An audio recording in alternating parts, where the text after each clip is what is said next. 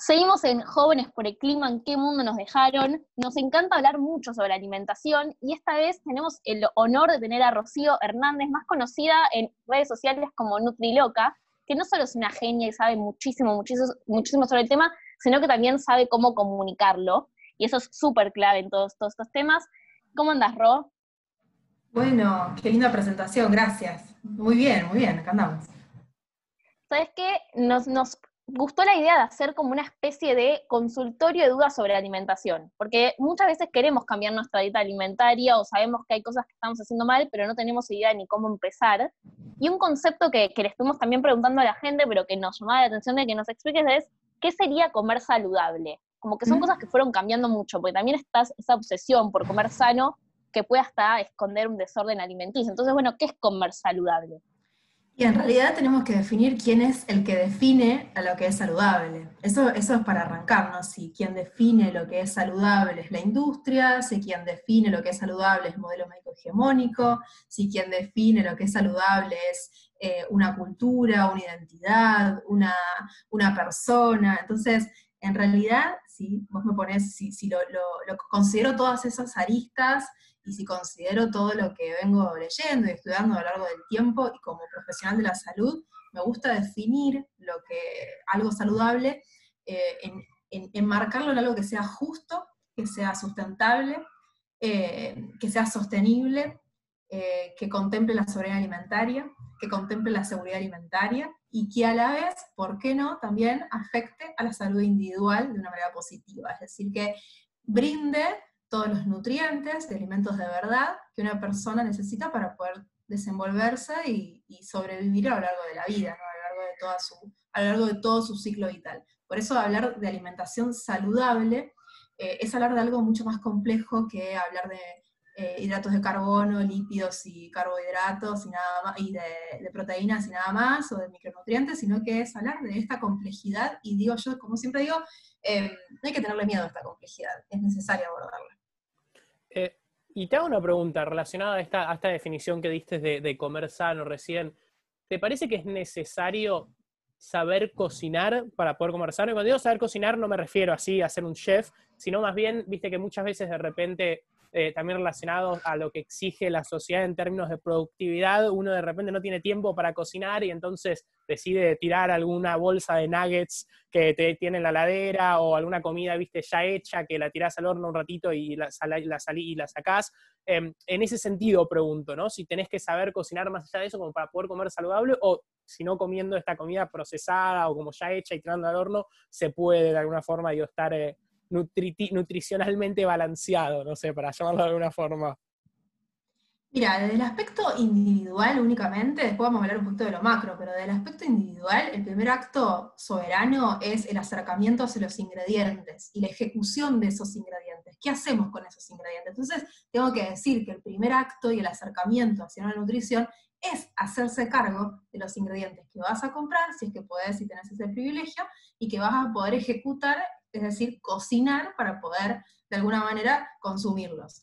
De todas maneras, no es que hace falta que estés con el batón 10 horas en el mm. día cocinando, que ahí empiezan todas las, problemáticas, como que una persona piensa que tiene que estar muchas horas cocinando o estando, haciéndose tanto cargo de la alimentación. Otra cosa que sucede a nivel macro es que eh, repetimos muchas veces que no tenemos tiempo, el sistema hace lo posible para que no tengamos tiempo y que no nos ocupemos de algo tan importante como es esas decisiones que tenemos que tomar tres o cuatro veces en el día, que es el comer. Y a la industria le fascina esto, le encanta esto, y nos dice, bueno, acá tenés esto, ya que no tenés tiempo, come esto, eh, deprimite mucho después de comerlo, y después mañana elegí más de esto, y listo, no piensas. Entonces, desde ese lugar me parece que está bueno esto, ¿no? Hacerse responsables de lo que estamos eligiendo. Y es el primer acto soberano, nos conecta con la decisión más importante que tenemos, que es la alimentación. Y Ro, ¿cómo se reemplazan los nutrientes que tiene la carne? Eh, mira, en realidad no necesitamos alimentos particulares, necesitamos nutrientes. El tema es que eh, socioculturalmente nos enseñaron a, tomar esos nutrientes de determinados alimentos particulares, ¿no? Y la producción también hace un poco eso, ¿no? Nosotros comemos lo que se produce. En Argentina se produce determinado grupo de alimentos y las recomendaciones están ajustadas a ese grupo de alimentos y las personas eligen esos grupos de alimentos. Entonces de repente... Pasa mucho eso, ¿no? Perdón que te interrumpa, pero pasa mucho que, no sé, en Estados Unidos se recomienda comer cierta cosa más que en Argentina porque, o casualidad, ahí se produce otro tipo de alimento. Eh, en todos los lugares. Cada espacio eh, cultural tiene sus guías alimentarias porque está esas decisiones eh, sanitarias, políticas públicas ¿no? de, salud, están determinadas de acuerdo a la producción de ese lugar. Está mal, está bien, me parece que no, es para cuestionarlo, sí para ver cuánto poder tiene la industria en la determinación.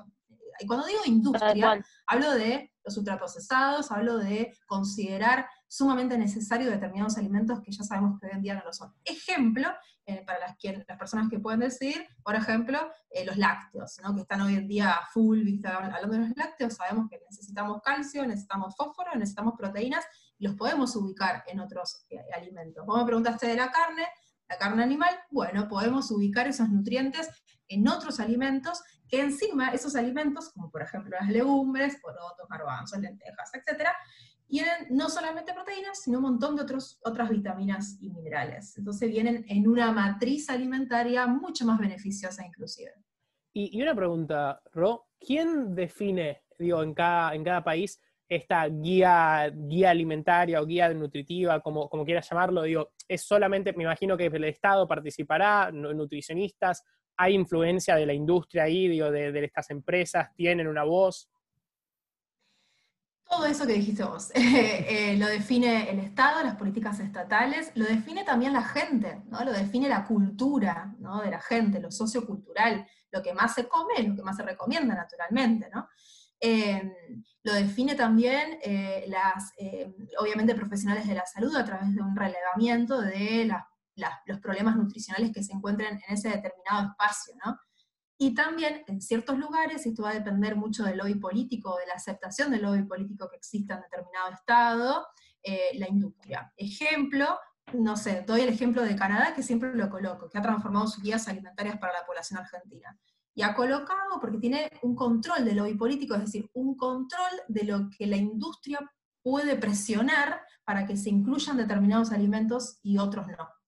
Entonces, ese, mm, parate que hace el, Estado es interesante, ¿no? Como diciendo, bueno, para, hasta acá llegaste, el resto de las decisiones las tomamos nosotros. Y transformó las guías alimentarias, les colocó más vegetales, le colocó proteínas de reino vegetal, les colocó otro tipo y las diseñó de otra manera para que haya más posibilidad de acción. Clarísimo. Ro, cuando hicimos esto del consultorio, hay definitivamente dos preguntas que ganaron, que vinieron por doquier. Una tiene que ver con la vitamina B12, que sé que te la hace mucho. ¿Es obligatorio tomar vitamina B12 si soy vegano o vegana? Y la segunda tiene que ver con las dietas keto. Son totalmente distintas, pero son definitivamente las que ganaron y que con eso vamos a cerrar lo que es el consultorio. Bien. Eh, vitamina B12, sí, tienen que tomar, eh, en realidad cualquier persona tiene que hacerse, o estaría bueno que se hagan un dosaje, sea cual sea el posicionamiento alimentario que tengan, ¿sí? Seas vegano, vegetariano, eh, seas carnista, si consumas animales, debes consumir vitamina B12 probablemente. ¿Por qué? Porque los sistemas de producción han cambiado y no podemos confiar que la vaca tenga vitamina B12. La vaca de por sí, la carne animal de por sí no tiene vitamina B12, sino que la tiene la tierra. Eso es algo importante. Em, entonces sí, necesitamos suplementarnos con vitamina B12, necesitamos hacer más análisis para saber cuánta B12 necesitamos. En veganos, y en vegetarianos, en ovolactos. Hay algunas vitaminas que son veganas y otras que no, ¿no? ¿Cómo es eso? Porque algunas tienen como excipiente lactosa. Entonces hay algunas marcas en Argentina que son absolutamente veganas Em, todas son creadas en laboratorio, no, son testeadas, porque ya en ese sentido no se testea, hay muchas marcas de afuera, bueno, están viniendo muchas marcas de hecho ahora, o sea, hay, hay una apertura interesante porque hay una lectura de que algo está pasando, ¿no? Eso es lo interesante de seguir haciendo tanta presión, ¿no? Con, el vegetarianismo, con el veganismo, con otras, otros formatos alimentarios.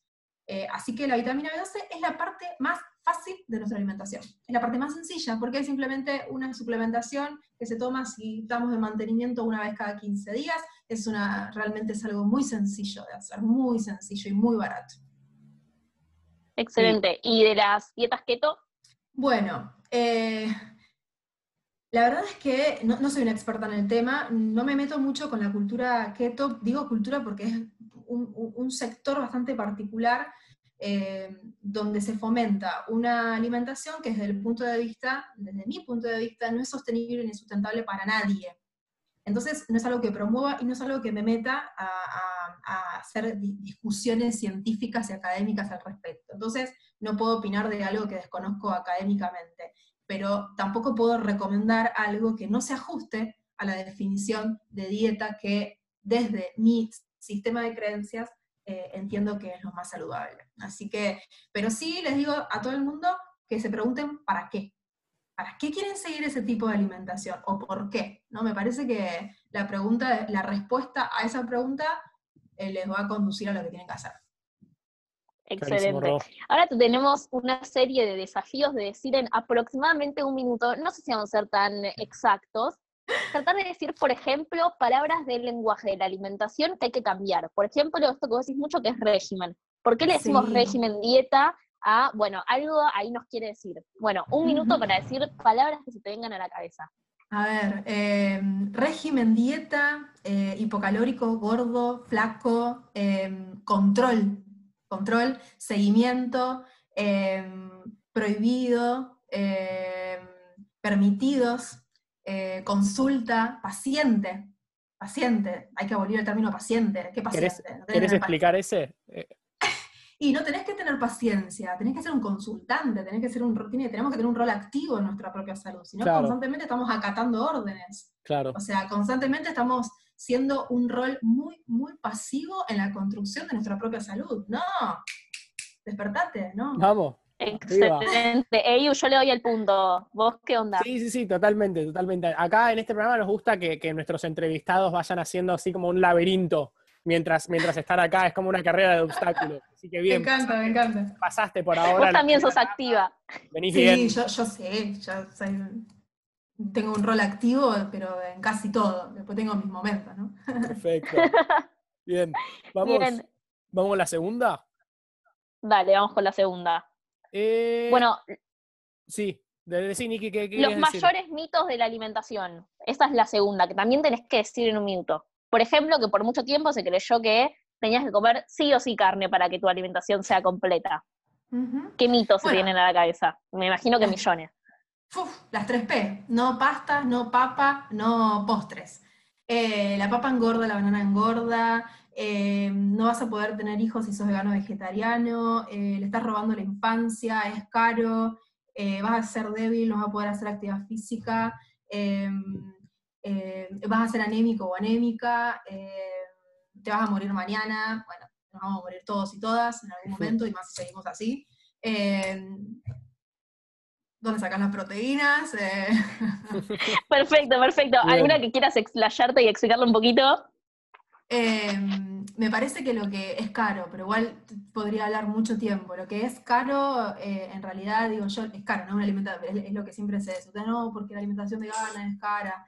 Eh, creo yo que depende del lugar donde te pares, nos seguimos parando del lugar de la industria y de los ultraprocesados, y sí, e, el nicho económico está presente, ¿no? El capitalismo está haciendo lo posible para agarrar al veganismo, al vegetarianismo y ofrecernos alguna solución para estas personas que no tienen tiempo. Y la realidad es que eh, depende de dónde lo que sale caro, digo yo, es el aprendizaje. Eh, caro en el sentido de que invertimos tiempo. Lo más importante que tenemos en la actualidad no es el dinero, sino el tiempo. Entonces, eh, lo que tenemos que invertir es tiempo de aprendizaje porque nos han robado ese tiempo de aprendizaje.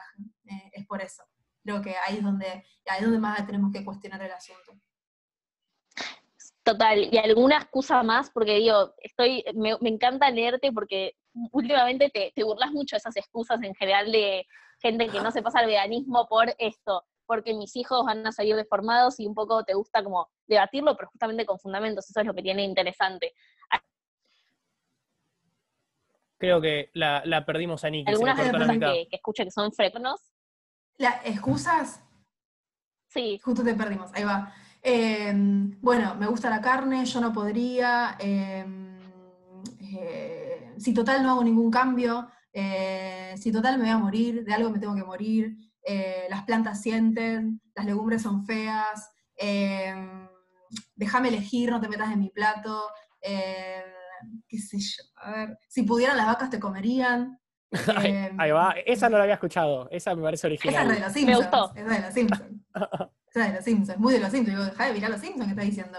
El típico de las vacas zombies, o sea, como que habría una, supre- una sobrepoblación de vacas y no tendríamos que competir eh, con, con la comida entre tantas vacas que, que hay, Sí. si no las comemos.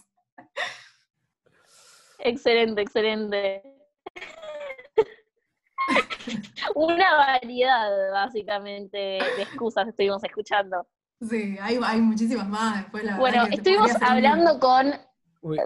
Se, se escucha. totalmente, estuvimos hablando con, se me escucha trabada, ¿no? Sí, sí, se escucha trabada una última, esta última parte.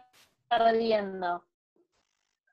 Sí, la estamos Bueno, Edu, perdiendo. ¿querés eh, seguir vos? Porque me parece que Pero bueno, voy a reemplazar yo a mi compañera. Estuvimos hablando con Rocío Hernández, que es nutricionista. La pueden seguir en sus redes como Nutriloca, la van a encontrar muy fácilmente. Eh, y para despedirnos, Ro, ¿nos querés decir alguna canción con la que podemos decirle adiós al oyente? Ay, vos sabés que, no sé. No se me viene nada a la cabeza en este momento. Estoy tanto con las ondas beta estudiando y que lo único que tengo en mi mente es ondas beta, así que nada, se, lo- se los dejo a, su criterio. Cualquier cosa. No, tengo ningún. nada favorito en este momento. No se me viene en blanco estoy con, la- un tema. Bueno, eh, bueno, elijo yo entonces. Vamos con eh, Bosa and People de El Cuelgue. Y no se vayan, que después de esta canción seguimos, Jóvenes por el Clima, ¿en qué mundo nos dejaron?